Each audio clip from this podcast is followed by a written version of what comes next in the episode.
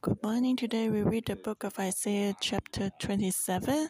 First one is the first section, and then first two to first six, and then first seven to nine, and then first 10 to 11. That's the middle, and then first 12 to 13.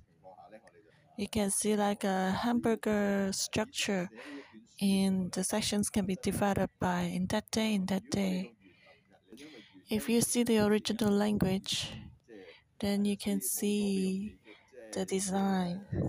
So actually, even in the Old Testament, you can see God's mercy and love. It's just like God is saying, "Okay, I'm going to hit you. I'm going to discipline you. I'm going to punish you." Uh, but then the Israelites just didn't pay attention at all. They didn't change. They just uh, neglected and ignore God. And so, in the end, God must give the discipline. So, God's mercy and grace has given lots of opportunities for people to repent.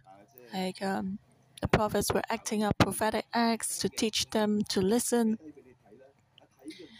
if you don't like uh, to read, then I let others to perform a drama for you.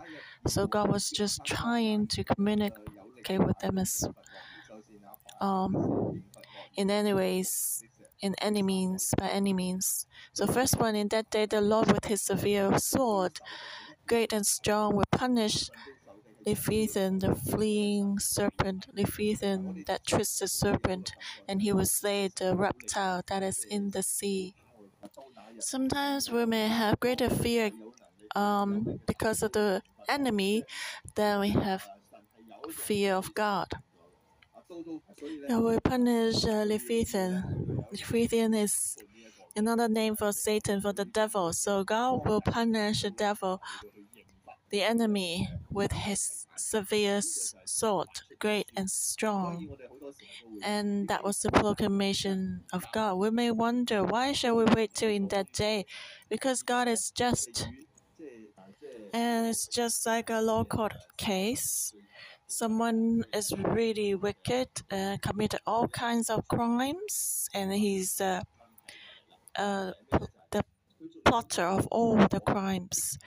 But the problem is he has a lot of other partners, other criminals, other gangsters below him. And the people that God loves, like we, between, become the gangsters, uh, become the partners of this Leviathan. If God wanted to deal with this Leviathan, then all the partners, the all the gangsters will be involved too. They must be judged too. So God is waiting, waiting for people to repent so that more can be saved, and then God will punish the Leviathan. God has hostages in his hand. I mean, the Leviathan has the hostages in his hand. So God is waiting to save the hostages first before he would deal with the enemy. And uh, once the hostages are all set free, then we can deal with the terrorists. We can deal with them with all kinds of weapons. So this verse describes such a situation. In the end, when all the hostages are saved, then God can deal with the fear, the fears, and God can deal with the devil, with Satan easily, just with his word, just as he created heaven and earth. But he's just waiting for people, the hostages, to repent. And uh, in the Asian Near Eastern culture, they put the serpent, the reptile, and the sea. They represent the most fierce evil spirits. The Leviathan, which is also known as a crocodile, and also the twisted serpent and the snake. It can walk very quickly, the fleeing serpent. So twistedness belongs to Satan. He twisted the will of God. So man sin and fall and twist God's attributes. So for Adam and Eve, the serpent said to them, Eat and you will not surely die. You become like God. He trusted the words of God. So this twistedness is the power, the stronghold of the devil. But one day God will punish it. He will say the reptile that is in the sea. A reptile can be translated as a dragon. So the Asian dragon, the serpent, which tempted people to go away from God. And so this evil spirit in that time, in that day, God will punish this evil, evil, this Satan um, severely. So for the Israelites, when you see this picture, we must change. If we have a lot of fear about the spiritual world, our hearts should change. We should know that God is greater and more powerful and fearful. We should fear God instead of fearing the enemy. If we fear God, we don't need to fear anything. But if we don't fear God, then we have to fear everything. And that's so simple. If we do not put God first in and respect Him and honor Him, then you'll be afraid of man and be afraid of the devil and everything else. But if you only fear God, God will take care of everything for you. Satan has no place before God. Our hope is in that day. That day is saying to her, a vineyard of red wine. Am the Lord, keep it. I water it every moment, lest any hurt it. I keep it night and day. Fear is not in me, who would set barriers and thrones against me in battle. I will go through them. I will burn them together. I'll let him take hold of my strength, that he may make peace with me, and he shall make peace with me. Why does it say a vineyard of red wine? Why is wine mentioned? Well, there are different kinds of vineyard, and a vineyard of red wine is the best vineyard because the grapes will be very sweet to uh, produce very good wine. So, a vineyard of red wine means that it's the best quality vineyard. And the man would sing in that day, Why could the vineyard produce good wine? Because the Lord is keeping it Himself, and God waters it every moment. God is keeping it night and day. And God will prune it, and so it will produce good wine. We've got to understand um, God must prune the vineyard. Otherwise, how can the vine become better and stronger and bear better grapes? So, the pruning is not out of anger, but it's out of love. And God will even fight for this vineyard. He said, Fury is not in me. Who would set barriers and thrones against me in battle? I will go through them, I will burn them together. The barriers and the thrones will take up the nutrients, compete for the nutrients for the vine. And so they are God's enemies.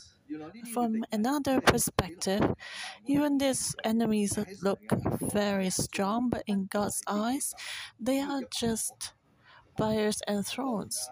Just need to burn them up with fire. Be all gone. if the buyers and thrones are grown within the vines, then we cannot just burn away the buyers and thrones. Otherwise, we'll burn the grapes too. So, buyers and thrones are nothing. Unfortunately, God loves people and loves his vineyard, and so always take care uh, not to completely take away the buyers and thrones, which may harm the vine.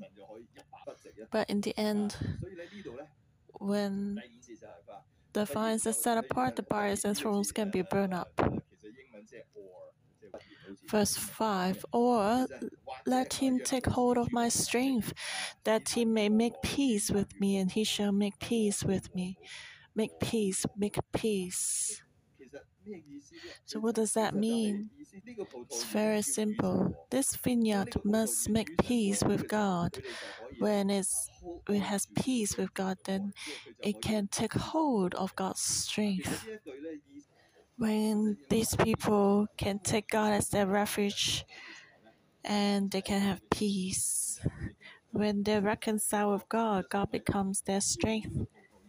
God will take care of the vineyard. So that's reasonable.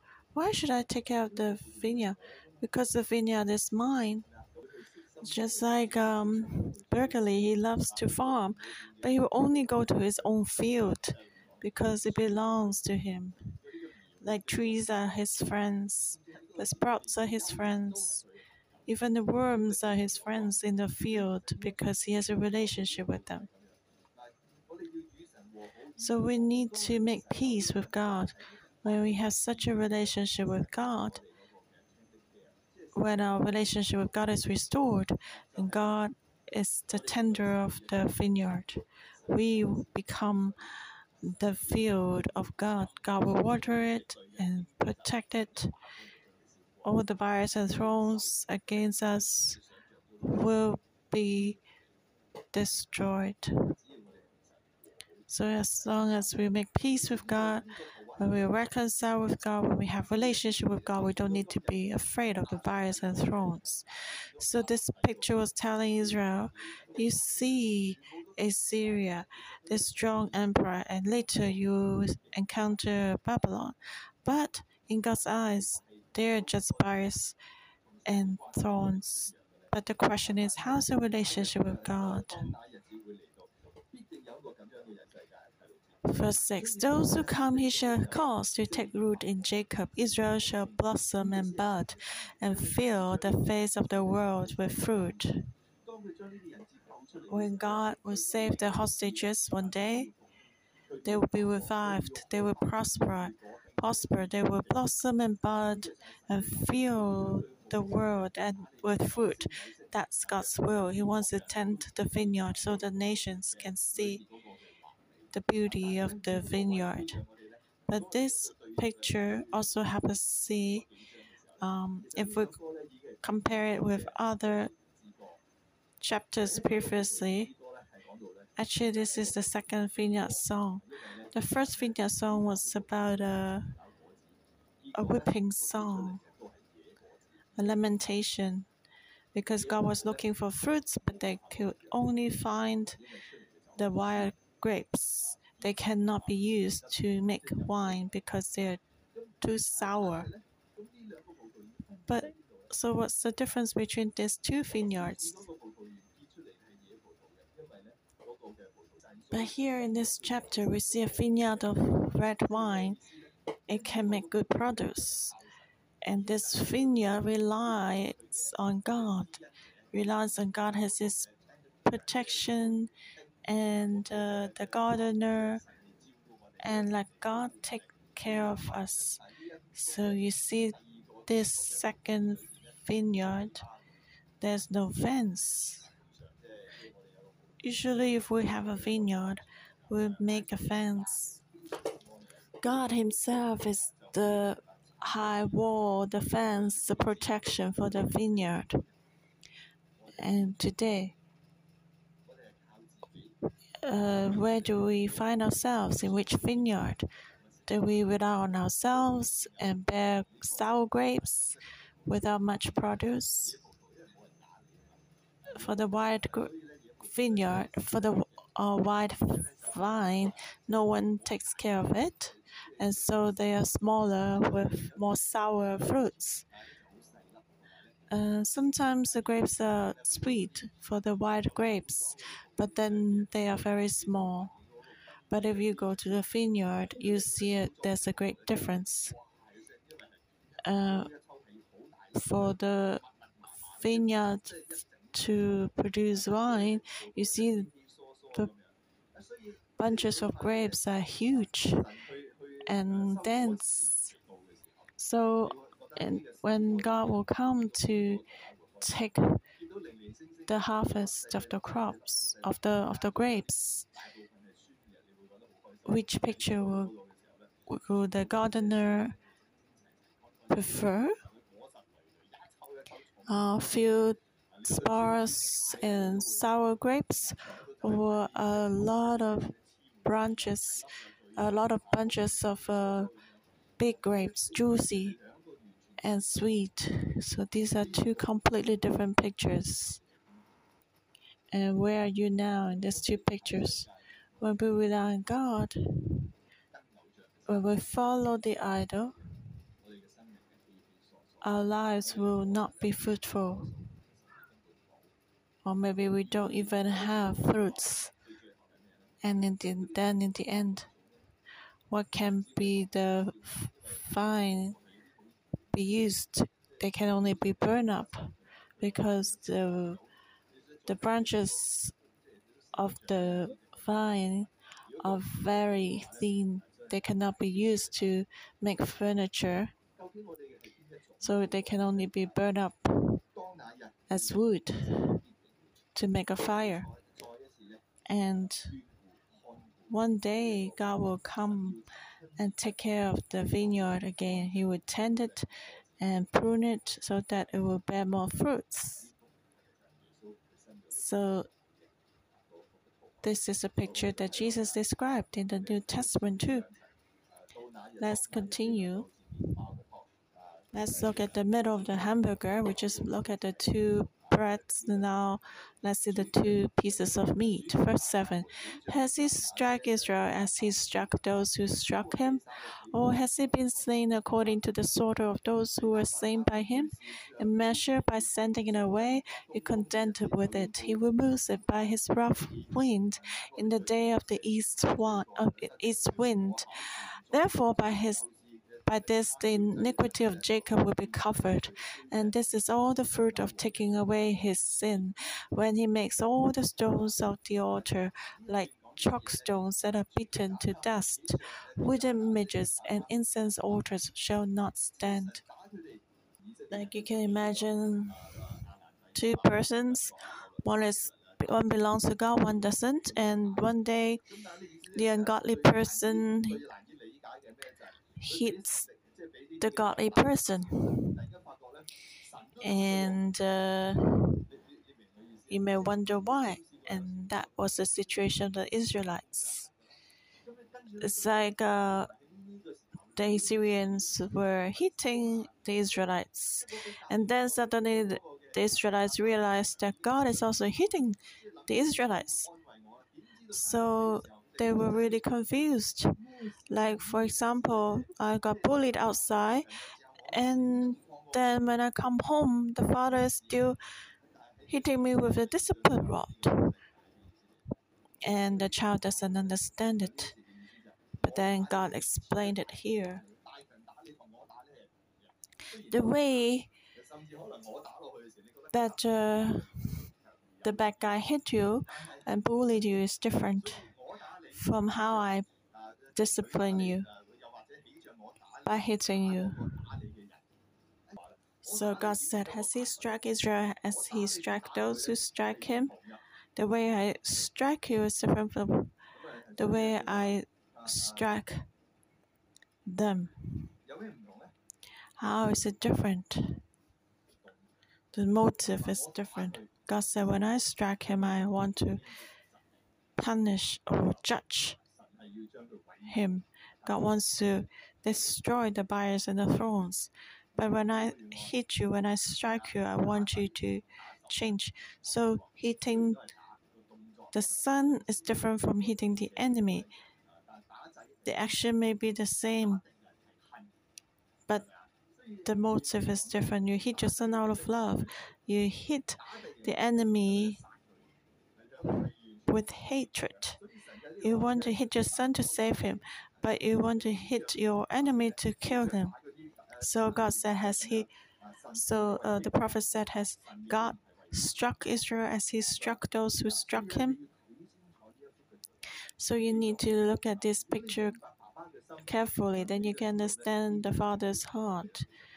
You know that uh, it hurts the father more when he hits you. That's the meaning of this paragraph.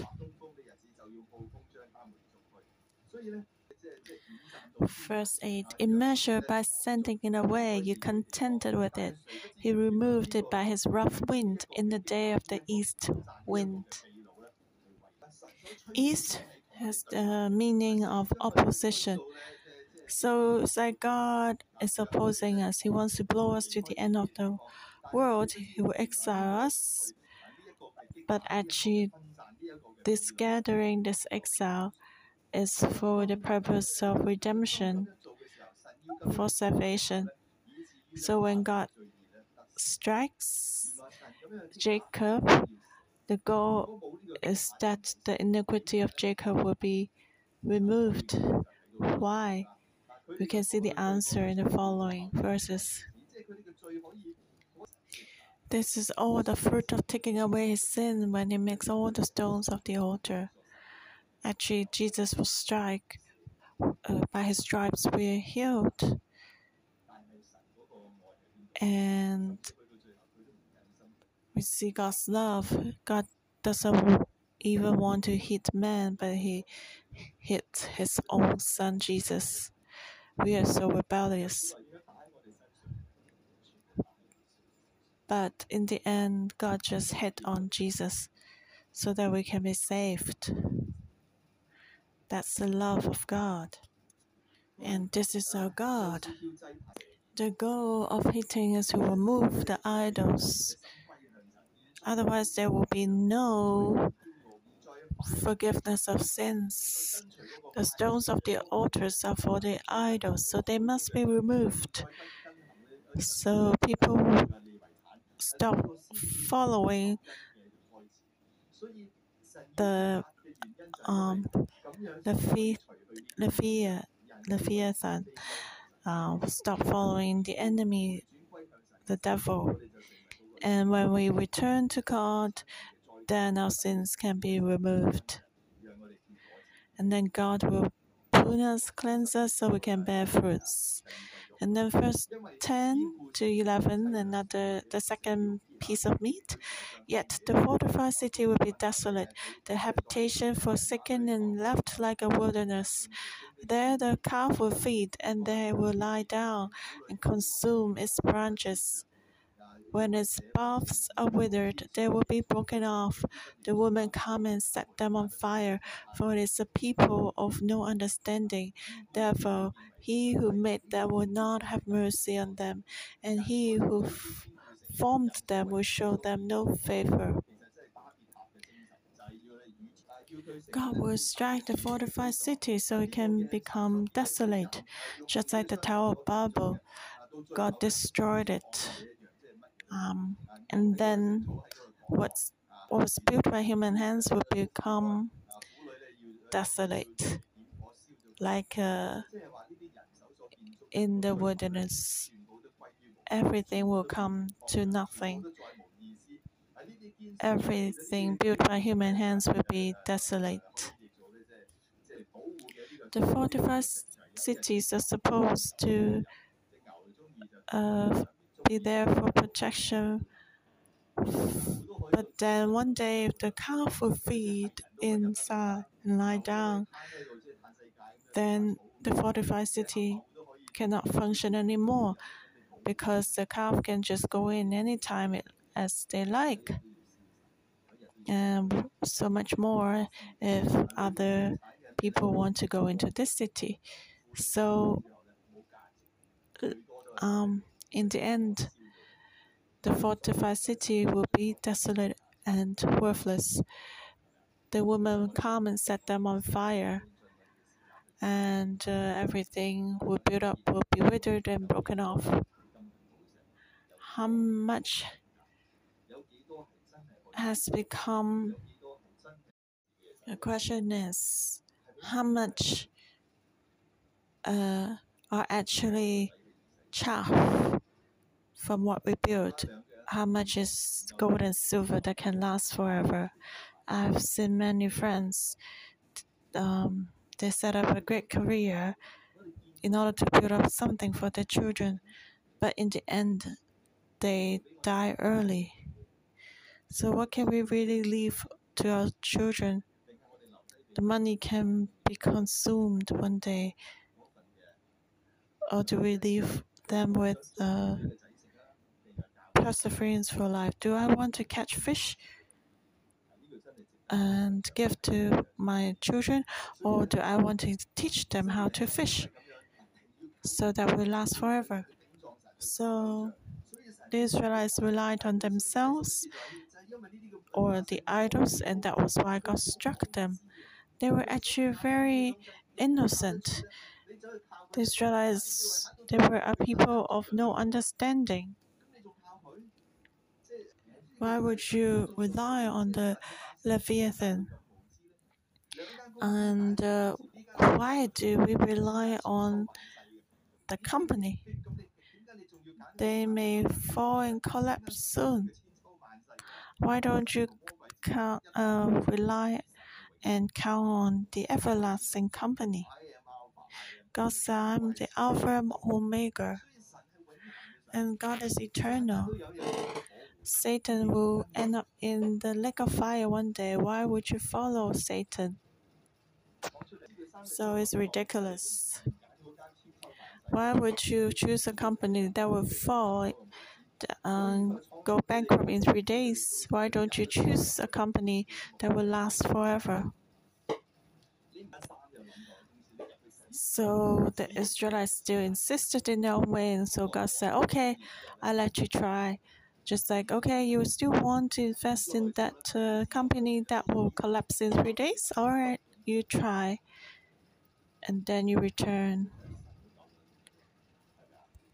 So if we are, are stubborn, God cannot even save us because we are not willing. We rather choose death. Verse 12 And it shall come to pass in that day that the Lord will thresh from the channel of the river to the brook of Egypt, and you will be gathered one by one, all you children of Israel. So that will be a day of salvation and victory for the people of God, because God will gather one by one from the channel of the river to the brook of Egypt. You know, for the Israelites, they gather the fruits by shaking the tree. When they're ripe, the fruits will fall down, and then we, and then they will pick up the fruits. So that's a time of harvest, uh, of rejoicing. If you have grown something, you will be excited to see it sprout and blossom and bear fruit. But if the birds come to take the fruit, would you be happy? But if you can gather the fruits, you will feel so satisfied. So that's a time, a time of harvest, of rejoicing, because God will gather from the channel of the river, which refers to the Euphrates River, the origin of Assyria and Babylon. And so one day, even though the Israelites will be scattered in the nations, God will gather them back and God will punish the enemies. And in that day, the people of God would be gathered from the ends of the world, and that's the hope for the Israelites, telling them that even though you are exiled, you don't need to be sad because revival will come. Jesus will gather, God will gather you back one day. In the verse 13. So it shall be in that day the great trumpet will be blown. There will come who are about to perish in the land of Assyria, and they who are outcast in the land of Egypt, and shall worship the Lord in the holy mount at Jerusalem. So one day when the great trumpet will be blown, those who are about to perish in Assyria, in Egypt, they will return to Jerusalem and worship God together. God will be their God again. They will return to the promised land, and that's a prophecy by Isaiah. This day will surely come, and you will see that God's hand has never departed from, from the Israelites whom He loves. Has this prophet, uh, promise been fulfilled? Yes. In 1949, Israel was restored as a nation, and the Israelites gathered among the nations were gathered back. So, as we look at Israel, we see that God's word will never fail. After a few thousand years, God's word still come to pass. So we know that our God is living and true. So we need to choose um, the best grapes. Let God take care of us. Let us become a garden vineyard that is well watered and prosperous. We experience God's protection and care and understand and experience His love. Amen. Lord, you are the one who reigns. We praise you. We trust in you. Lord, we thank you. You uh, have created us, you've taken care of us. Our lives are in you. We exhort you. And today we see in the scriptures that uh, he who made them will not have mercy on them. He who formed them will show them no favor, for it's a people of no understanding. Today, let's ask the Holy Spirit to shine His light in us. What do we usually pray about? What do we find values in? Let's ask the Lord to see if we have anything that's of no understanding. Ask the Lord to take away idols from us or the fortified city, the things that we build up by our own hands.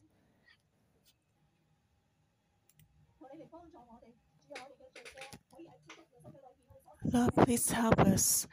Everything that we've confessed, may the blood of Jesus cleanse us. Have mercy on us.